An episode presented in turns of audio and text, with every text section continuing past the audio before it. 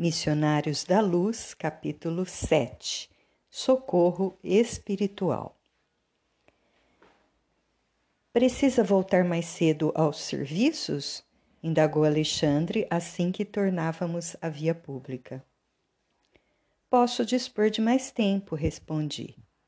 Meu interesse era enorme na continuidade das instruções.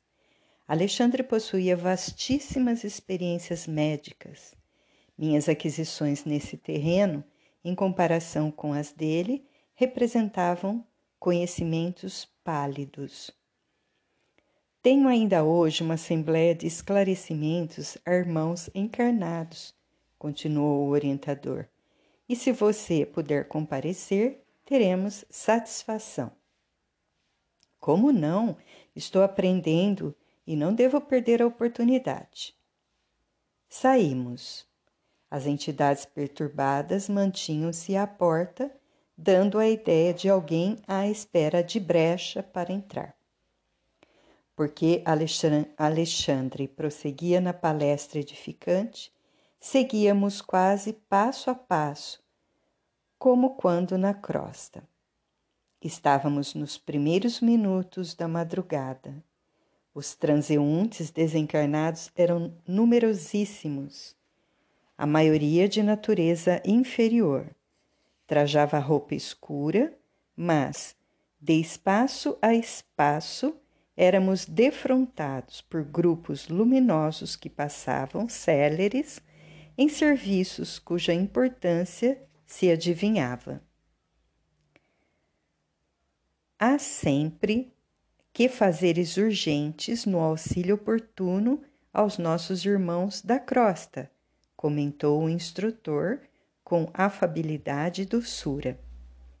E, na maior parte das vezes, é mais eficiente o nosso concurso à noite, quando os raios solares diretos não desintegram certos recursos de nossa cooperação.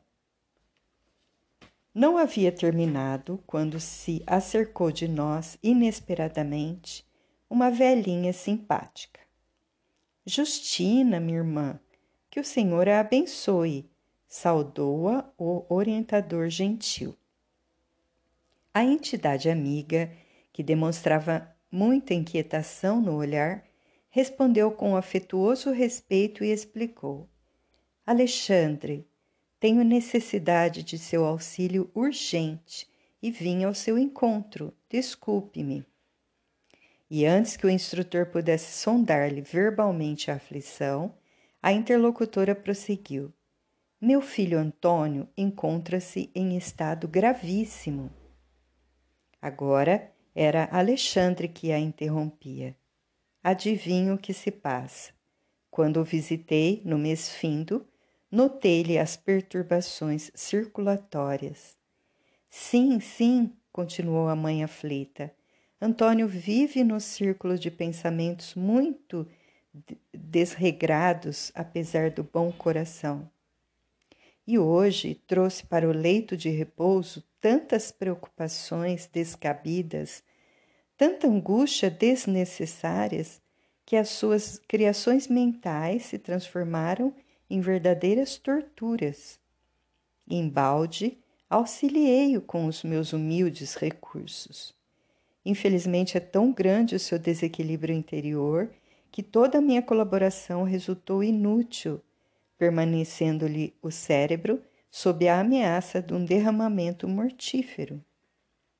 E sentindo a gravidade do minuto, acrescentou triste: Ó oh, Alexandre, bem sei que devemos subordinar nossos desejos aos desígnios de Deus. Entretanto, meu filho necessita de mais alguns dias na terra. Creio que em dois meses conseguirei dele, indiretamente, a solução de todos os problemas que lhe afetam a paz da família. Sua autoridade pode auxiliar-nos. Seu coração edificado em Cristo permanece em condições de fazer-nos semelhante bem.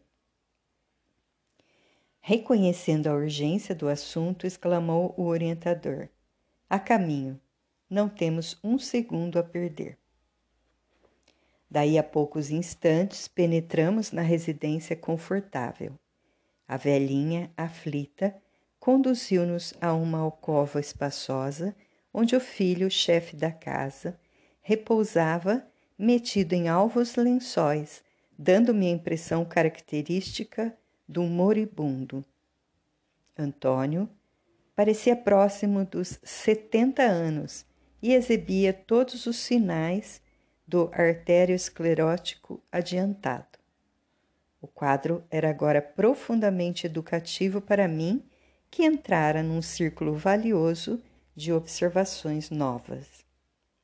Identificava perfeitamente o estado pré-agônico em todas as suas expressões físico-espirituais. A alma confusa, inconsciente, movimentava-se com dificuldade, quase que totalmente exteriorizada, junto do corpo imóvel, a respirar dificilmente. Enquanto Alexandre se inclinava paternalmente sobre ele, observei que estávamos diante de uma trombose perigosíssima por localizar-se numa das artérias que irrigam o córtex motor do cérebro. A apoplexia não se fizera esperar. Mais alguns instantes e a vítima estaria desencarnada. Alexandre, que centralizara todas as atenções no enfermo, tocou-lhe o cérebro perispiritual e falou com autoridade serena: Antônio, mantenha-se vigilante. Nosso auxílio pede a sua cooperação. O moribundo, desligado parcialmente do corpo, abriu os olhos fora do invólucro da carne, dando a entender vagas noções de consciência, e o instrutor prosseguiu.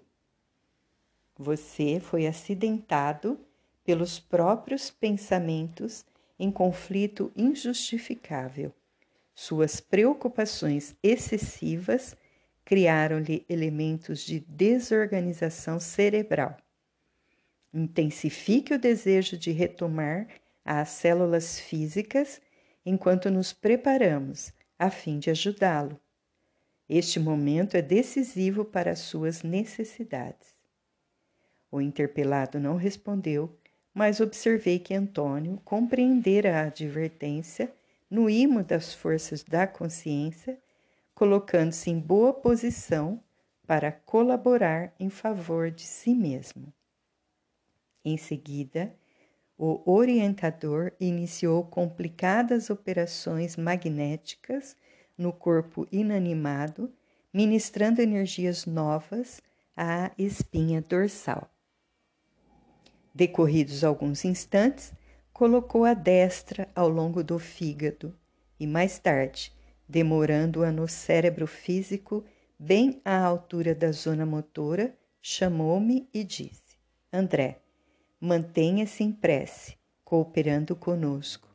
Convocarei alguns irmãos em serviço nesta noite para auxiliar-nos. E acentuou após meditar por alguns segundos. O grupo do irmão Francisco não pode estar longe.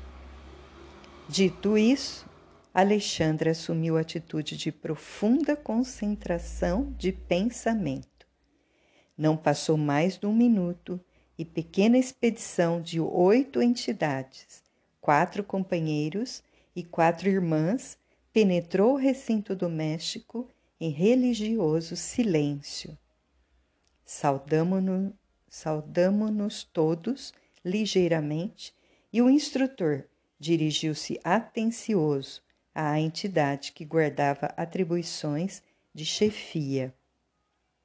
Francisco, precisamos aqui das emanações de algum dos nossos amigos encarnados, cujo veículo material esteja agora em repouso equilibrado. E, ao passo que o novo irmão observava cuidadoso o agonizante, Alexandre acrescentava: Conforme observa, estamos diante de um caso gravíssimo. É preciso muito critério na escolha do doador de fluidos. O dirigente dos socorristas pensou um momento e obtemperou. Temos um companheiro que nos atenderá razoavelmente. Trata-se de Afonso. Enquanto vou buscá-lo, nosso grupo auxiliará sua ação curativa, emitindo forças de colaboração magnética através da prece. Francisco ausentou-se imediatamente. Neste instante, a velhinha aproximou-se do instrutor e falou respeitosa: Se há necessidade de fluidos de irmãos encarnados, quem sabe poderíamos empregar o concurso de minhas netas que repousam nos aposentos próximos? Não, respondeu Alexandre delicadamente. Não atenderiam às exigências em curso. Precisamos de alguém suficientemente equilibrado no campo mental. A mãe inquieta afastou-se, enxugando os olhos. Atendendo o sinal afetuoso do orientador, aproximei-me, observando o doente de mais perto, mantendo-me embora na íntima atitude de oração. Antônio é viúvo faz vinte anos, explicou Alexandre e está nas vésperas de vir ter conosco no plano espiritual. Nosso amigo, porém, necessita de mais alguns dias na esfera da crosta para deixar alguns problemas sérios devidamente solucionados. O Senhor nos concederá a satisfação de colaborar no reerguimento provisório de suas forças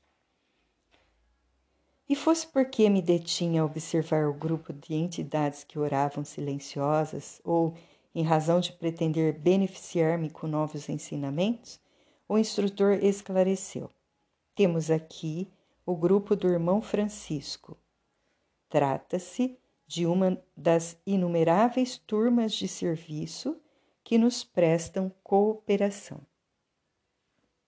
Muitos companheiros consagram-se aos trabalhos dessa natureza, mormente à noite, quando as nossas atividades de auxílio podem ser mais intensas. Verdadeiro mundo de interrogações assomava-me ao cérebro, a fim de solucionar as questões do momento. Contudo, compreendendo a gravidade dos minutos em face da tarefa para a qual fôramos chamados, resolvi silenciar. Não decorreu muito tempo e Francisco voltava seguido de alguém. Tratava-se do companheiro encarnado a que Alexandre se referira. Não houve oportunidade para saudações. O orientador, tomando-lhe a destra, conduziu-o imediatamente à cabeceira do moribundo, dizendo-lhe com autoridade afetuosa: Afonso, não temos um segundo a perder. Coloque ambas as mãos na fronte do enfermo e conserve-se em oração. O interpelado não pestanejou, dando-lhe a impressão de um veterano em semelhantes serviços de assistência, parecia sumamente despreocupado de todos nós, fixando-se tão somente na obrigação a cumprir. Foi então que vi Alexandre funcionar como verdadeiro magnetizador recordando meus antigos trabalhos médicos nos casos extremos de transfusão de sangue, via-lhe perfeitamente o esforço de transferir vigorosos fluidos de Afonso para o organismo de Antônio, já moribundo. Na qualidade de, de, de discípulo, acentuando minhas faculdades de análise junto da preciosa lição, observei que o semblante do enfermo transformava-se gradualmente. À medida que o instrutor movimentava as mãos so sobre o cérebro de Antônio, este revelava sinais crescentes de melhoras. Verificava sob forte assombro que a sua forma perispiritual reunia-se devagarinho à forma física, integrando-se harmoniosamente uma com a outra, para como se, como se estivessem de novo em processo de reajustamento, célula por célula. Capítulo 7 Continuação Depois de um quarto de hora, segundo o meu cálculo de tempo, estava finda a laboriosa intervenção magnética e Alexandre chamava a velhinha, chamando a velhinha, acentuou: Justina, o coágulo acaba de ser reabsorvido e conseguimos socorrer a artéria com os nossos recursos mas Antônio terá, no máximo, cinco meses a mais de permanência na Terra. Se você pleiteou o auxílio de agora para ajudá-lo a resolver negócios urgentes, não perca as oportunidades, porque os reparos deste instante não perdurarão por mais de 150 dias. E não se esqueça de preveni-lo pelos processos intuitivos ao nosso alcance quanto ao cuidado que deverá manter consigo mesmo no terreno das preocupações excessivas, mormente à noite, quando ocorrem os fenômenos desastrosos mais sérios de circulação em vista da invigilância de muitas pessoas se valem das horas sagradas do repouso físico para a criação de fantasmas cruéis no campo vivo do pensamento.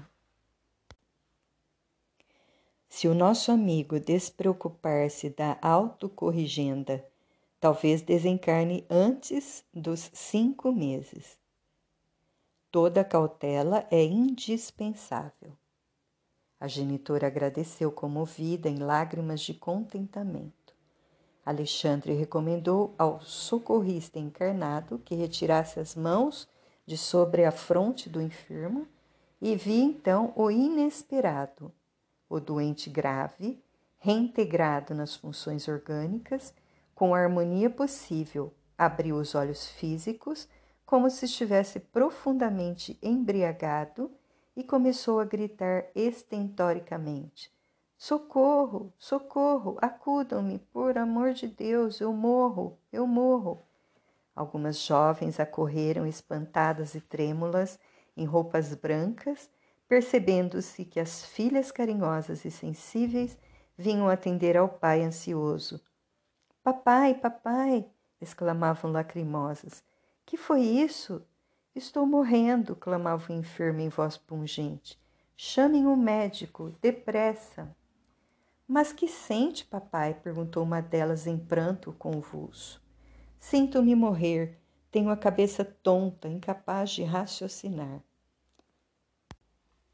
Grande era a azáfama dos encarnados que passavam por nós em bulha indescritível, atropelando-se uns aos outros, sem o mais leve traço de consciência a respeito da nossa presença ali. Alexandre solicitou ao irmão Francisco fornecesse instruções a Afonso para que este regressasse ao lar e depois da providência dispôs-se a retirar e disse-me sorrindo diante da estranheza que a atitude alarmante das moças me causava. Geralmente, quando os nossos amigos encarnados gritam, chorosos, por socorro, nosso serviço de assistência já se encontra completo. Partamos. O doente, semilúcido, prosseguia inquieto enquanto o telefone tilintava cooperando para a imediata visita do médico. A velhinha despediu-se de nós comovedoramente, permanecendo junto ao enfermo, velando, devotada e humilde. Na via pública, pedi ao instrutor me pusesse em contato mais íntimo com o irmão Francisco, que nos acompanhava, solícito. Alexandre, afável como sempre, atendeu-me aos desejos. Nossa pequena expedição, esclareceu o chefe do agrupamento depois de trocar comigo palavras muito cordiais. É uma das inumeráveis turmas de socorro que colaboram nos círculos da crosta. Somos milhares de servidores nessas condições, ligados a diversas regiões espirituais mais elevadas. Seu núcleo, perguntei, procede de nossa colônia? Sim, temos nossas atividades entrelaçadas com as tarefas de vários instrutores de nosso lar. Nosso lar é a colônia de que se trata o primeiro livro de André Luiz com esse mesmo nome. E há tarefas especializadas para cada grupo dessa natureza? Perfeitamente. O nosso, por exemplo, acentuou Francisco Gentil, destina-se ao reconforto de doentes graves e agonizantes. De modo geral, as condições de luta para os enfermos são mais difíceis à noite. Os raios solares, nas horas diurnas, destroem grande parte das criações mentais inferiores dos doentes em estado melindroso, não acontecendo o mesmo à noite, quando o magnetismo lunar favorece as criações de qualquer espécie, boas ou más. Em vista disso, o nosso esforço há de ser vigilante. Quase ninguém no círculo de nossos irmãos encarnados conhece a extensão de nossas tarefas de socorro. Permanecem eles num campo de vibrações muito diferentes das nossas e não podem aprender ou discriminar nosso auxílio. Isto, porém, não importa. Outros benfeitores, muitos mais elevados que aqueles dos quais podemos guardar conhecimento direto, velam por nós e inspiram-nos devotadamente no campo das obrigações comuns, sem que vejamos a sua forma de expressão nos trabalhos referentes aos divinos desígnios. E talvez porque eu sorrisse, admirando-lhe o ideal de renúncia serena e santificante, o interlocutor também sorriu e acrescentou: Sim, meu amigo, reclamar compreensão e resultado de criaturas e situações ainda incapacitadas para nos dar, constitui exigência mais cruel que a solicitação de recompensas imediatas. Era bem a verdade convincente. Mantinha-se o irmão Francisco dentro da lógica mais elevada. Os que auxiliam alguém, interessados no reconhecimento ou na compensação, quase sempre permanecem de olhos cerrados para o concurso divino e invisível que de mais alto recebem. Exigem que outros lhe identifiquem a posição de benfeitores, mas nunca se recordam de que amigos sábios e desvelados lhes oferecem a melhor cooperação de planos superiores, sem deles reclamarem a mínima nota de gratidão pessoal. São muitos os irmãos afins, continuou meu interlocutor, interrompendo-me as reflexões íntimas, que se reúnem depois da morte do corpo em tarefas de amparo fraternal, quando já alcançaram os primeiros degraus da escada de purificação. Do que me é possível ajuizar, semelhantes trabalhos são dos mais eficientes e dignos em favor dos homens. Raramente os companheiros encarnados, quando em excelentes condições de saúde física, podem compreender as aflições dos enfermos em posição desesperadora ou dos moribundos prestes a partir. Nós outros, porém, no quadro de realidades mais fortes, sabemos que muitas vezes é possível efetuar realizações deveras sublimes de natureza espiritual em poucos dias, nessas circunstâncias, depois de largos anos de atividades inúteis. No leito da morte, as criaturas são mais humanas e mais dóceis.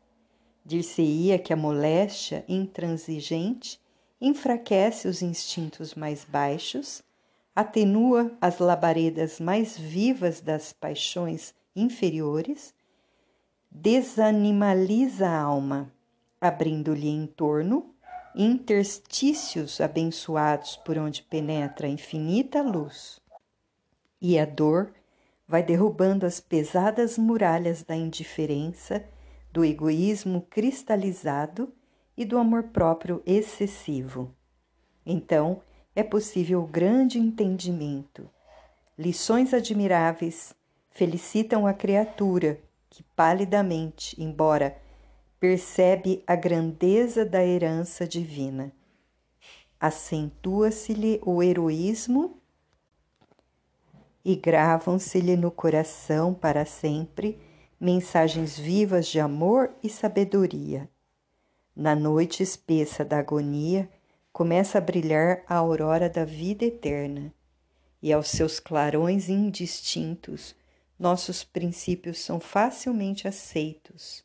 A sensibilidade demonstra características sublimes e a luz imortal lança fontes de infinito poder nos recessos do espírito.